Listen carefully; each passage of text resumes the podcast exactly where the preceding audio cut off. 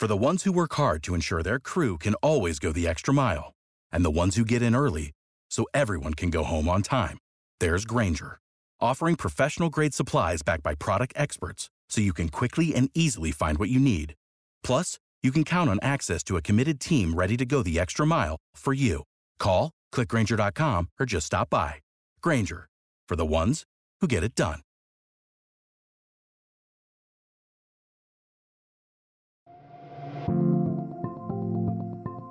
En esta jornada agradable, una jornada estupenda la que tenemos hoy, es un buen momento para hablar eh, de ajedrez. Eh, Sara Pascual, ¿qué tal? Sara, ¿cómo estamos? Hola, ¿qué tal? ¿Te gusta Bien. el ajedrez así? ¿Le has Bueno, dado- pues no lo he practicado nunca, la verdad, pero sí me parece algo interesante. Sin duda es para muchos, ya no iba a decir un juego, una competición, sino una auténtica pasión, ¿no?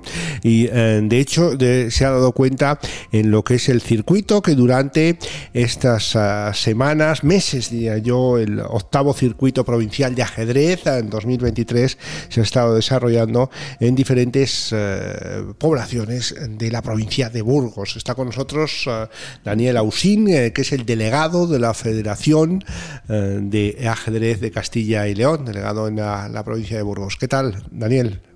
¿Cómo ¿Qué tal? Buenas tardes. Bien, Bien. sí, muy contento. Todo tiene un principio y un final, ¿no? Sí, exactamente. Y llegamos ahora a lo que es la clausura, ¿cómo se contempla? ¿Cómo la veis, eh, la estáis preparando? Pues muy bien, se contempla. Estamos estamos súper contentos desde la delegación de lo que hemos logrado, porque fíjate, el octavo circuito, cada año creo que hemos vuelto a batir el récord de participación y recorremos toda la provincia, desde abajo hasta arriba. Y cada vez los torneos son más multitudinarios, el circuito infantil también es cada vez más multitud- multitudinario, participa más gente de diferentes niveles, de diferentes orígenes. Acabamos todos en diferentes localidades de la provincia. Vamos perfectamente al hilo del tema de dar vida a, a las zonas rurales y súper contentos. No hay un perfil, ¿no? Claro, de lo que es el jugador de ajedrez o la jugadora de ajedrez, ¿no? Es gente de distintas edades, de motivaciones, formación, ¿no? Sí, eso es. El ajedrez es un deporte que es para todo el mundo, intergeneracional, lo primero. O sea, se puede practicar a cualquier edad. Lo segundo, lo puede practicar todo el mundo. Con unos pocos conocimientos básicos, cualquier persona eh, puede disfrutar de una partida de ajedrez. A muchísimo nivel, pues costará mucho más esfuerzo alcanzarlo y costará prepararse, entrenar, estudiar, etcétera. Pero personas que juegan el jugador de café, por ejemplo, que se dice, pues que se reúnen y juegan partidas y ya está.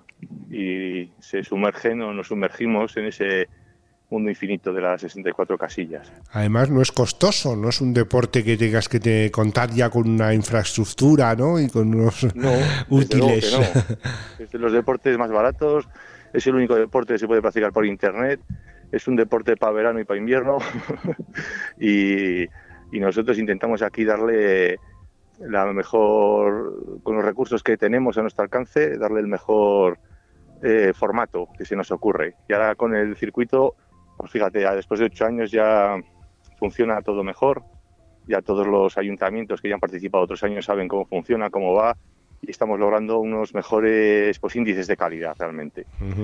Ahora lo que me decías para, para la clausura, lo que estamos preparando es el, el domingo.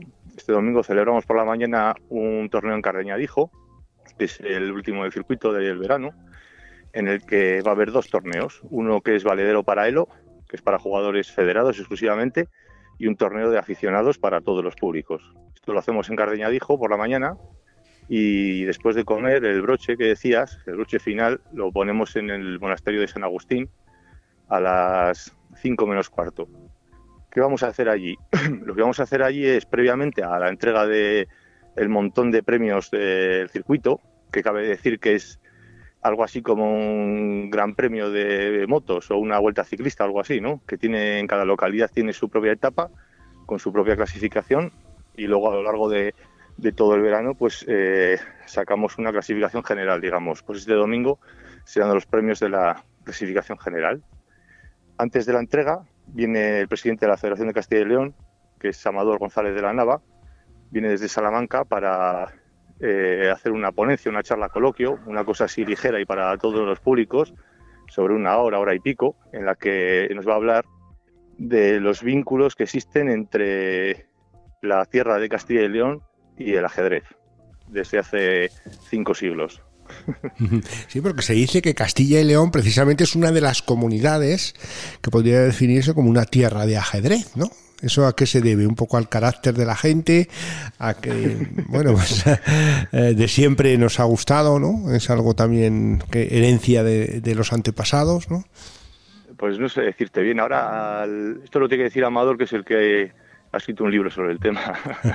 Pero bueno, claro, porque habrá investigado ¿no? sobre estos hechos. ¿no? Sí, de hecho en Salamanca hay, hay información, hay libros muy antiguos que datan de allá sobre el siglo XV que hablan de cómo pudo ser la cuna del ajedrez, dicen, ¿no? De cómo pueden estar vinculados con la creación de la dama del ajedrez, que se creó en España, y existen ahí eh, como varias visiones, ¿no? De dónde pudo ser o dónde... Desde luego ahí en Salamanca existen libros de aquella época de ajedrez, con una diferencia de muy poquitos años con la creación de la dama del ajedrez. Entonces, pues él nos, sacará de dudas sobre estos entresijos. A mí me parece un tema fascinante, claro, todo lo que tiene que ver con la historia del ajedrez y con sus, ¿cómo decirte?, sus historias transversales, ¿no? como, por ejemplo, se utilizaba, antiguamente se utilizaba el ajedrez como una herramienta eh, social. Es decir, las personas se reunían alrededor de un tablero, sobre todo mujeres, para, para debatir una posición en la que iban jugando, pero no con el carácter que le damos ahora de competición de uno contra otro e intentar ganar, ¿no? sino más de, con el interés de, debatir una posición y hablar sobre sus cosas y, bueno, pues ese tipo de historias. Eso te iba a preguntar, ¿qué parte tiene el ajedrez de juego de entretenimiento y de competición, ¿no? Y si eh, ensamblan bien, ¿no?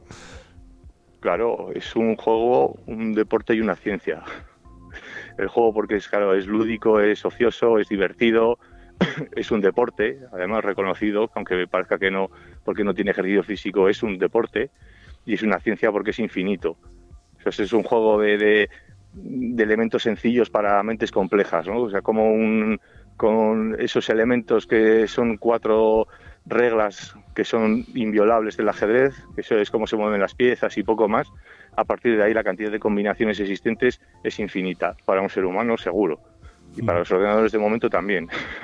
es verdad. A mí, Sara, siempre me, me llamó la atención los silencios, ¿no? Eh, no sé si te ha pasado a ti también, ¿no? Sí, sí, sí, sí.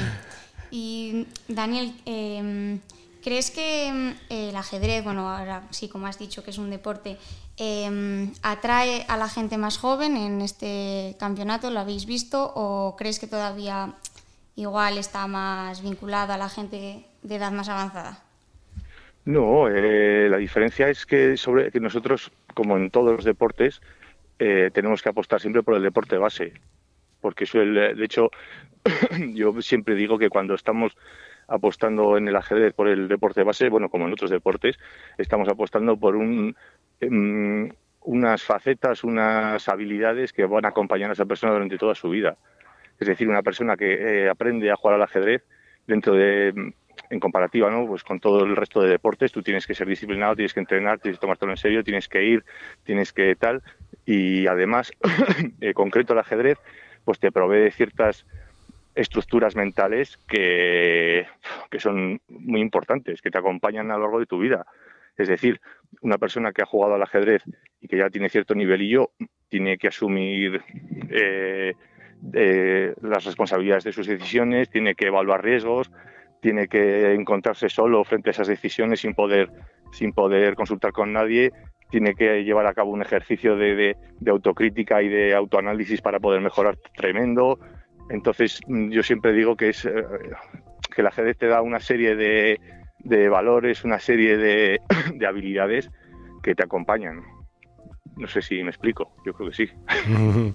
bueno, eh, cerramos este circuito provincial, pero a partir de ahora, ¿qué? Porque no, no paráis, ¿no? En la actividad, o, de otra manera, quizá.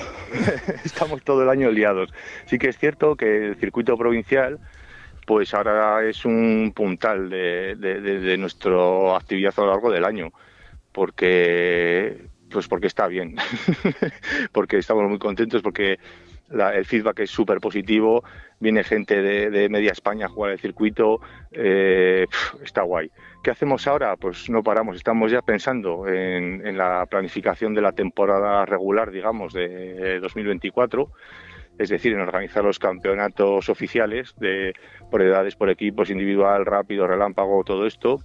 Estamos pensando en organizar ya los Juegos Escolares de la localidad de Burgos del año que viene y siempre estamos embarcados en diferentes proyectos que hay veces que salen, otras no salen y bueno, intentamos sacarlos adelante. Pero bueno, no paramos en todo el año, eso está claro. De momento, dentro de lo que es el circuito, vamos a meter por lo menos otras dos pruebas fuera de verano, porque nos hemos quedado sin fechas y al final pues es que hay que decidir y será una en Soto Palacios y probablemente otra en Flandovine. Pero bueno, eso ya para los próximos meses veremos cómo le damos forma y veremos, bueno, seguiremos divirtiéndonos ahí y seguiremos organizando cosas. Organizáis también cursos de formación, a lo mejor nivel cero, que digan, venga, yo no tengo ni idea de ajedrez y me gustaría aprender. ¿no? Es muy mal, hay que saber ajedrez. hay que tener por lo menos una base, ¿no? Claro, joder, es una, el mínimo de... Eso va con la cultura general. no te culpa a ti, no te culpa a ti. Este, bueno, yo no sé si me defendería al principio, pero luego ya... en otros países de Europa sí que hay mucha más culturilla de ajedrez, ¿no? O sea, lo normal es que haya sitios donde se juega el ajedrez de forma informal o de que prácticamente todo el mundo sepa jugar. Y claro, también nos dedicamos a entrenar, nos dedicamos a formar árbitros, nos dedicamos a formar monitores y nos dedicamos a formar jugadores. Intentamos, pues eso, abarcar el ajedrez en todas sus facetas. De hecho, eh, también tenemos en marcha desde hace dos años un proyecto en la prisión de Burgos, eh, intentando trasladar todas estas virtudes y bondades que te decía hace un rato del ajedrez a las personas que están en, situación de privación de libertad para, para comprobar y llevar a cabo y hacer efectivo todo esto que estoy diciendo que no se quede en palabras. Es decir, que una persona que juega al ajedrez evalúa riesgos, una persona que juega al ajedrez eh, asume responsabilidades, etcétera, etcétera, etcétera. Vamos, que si hablabas de pasión, sí, nosotros somos pasión, la verdad. Sin duda lo estáis demostrando y desde aquí os queremos dar la enhorabuena por lo bien que lo organizáis ¿no? en cada uno de los campeonatos. Nosotros pudimos seguir también más desde cerca el de Salas de los Infantes, porque es un poco nuestra zona de, influencia también y, la verdad que la gente se quedó maravillada ¿no? de lo bien que estaba organizado y preparado. Y... Llevamos un tablero gigante de hecho, este año eh, vamos a llevar a cabo una parte de la escuela que está colaborando con nosotros, la escuela de Enjaque y de Gambito Burgalés. Vamos a llevar una parte de la escuela Salas de los Infantes a partir de ya, porque a base de encontrar, que es lo más importante al final para cualquier proyecto, ¿no? es decir, ver la gente con la que te rodeas. Y si encuentras gente alrededor que, que arrima el hombro, que colabora y que está y que curra, pues puedes hacer muchísimas más cosas. Y en este caso eh, hemos encontrado a esa gente por allí cerquita en Acinas y vamos a, gracias a ellos vamos a, desarrollar una parte del proyecto de la escuela en salas de los infantes desde ya mismo.